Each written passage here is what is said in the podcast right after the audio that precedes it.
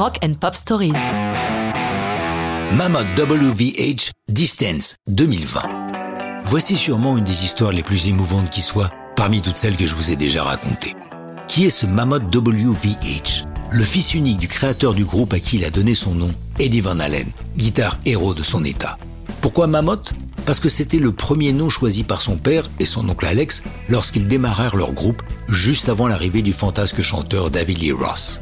Pourquoi WVH Parce que son père a prénommé son fils Wolfgang, Wolfgang Van Halen, donc en hommage à Mozart bien sûr.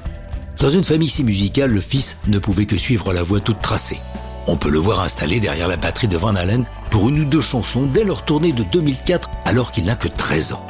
Trois ans plus tard, il prend officiellement la basse de Van Halen après la brouille de son père avec Michael Anthony, le bassiste historique du groupe.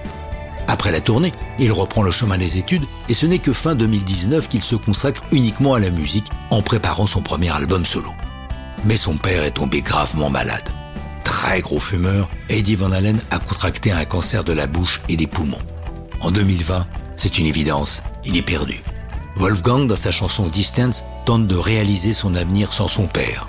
Il déclare comme mon père continuait à se battre contre la maladie, j'imaginais ce que serait ma vie sans lui, à quel point il allait me manquer. Bien que cette chanson soit terriblement personnelle, je pense qu'elle peut concerner tous ceux qui ont perdu un être cher. Je n'avais pas prévu que la première chanson que le public pourrait entendre de moi soit Distance. J'aurais aussi tant aimé que mon père soit là pour fêter ensemble la parution de cette chanson. C'est pour lui.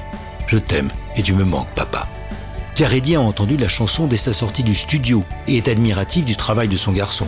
Wolfgang l'a enregistré au 5150 Studio, celui de papa, en compagnie du producteur Michael Elvis Baskett, qui a entre autres œuvré avec Slash.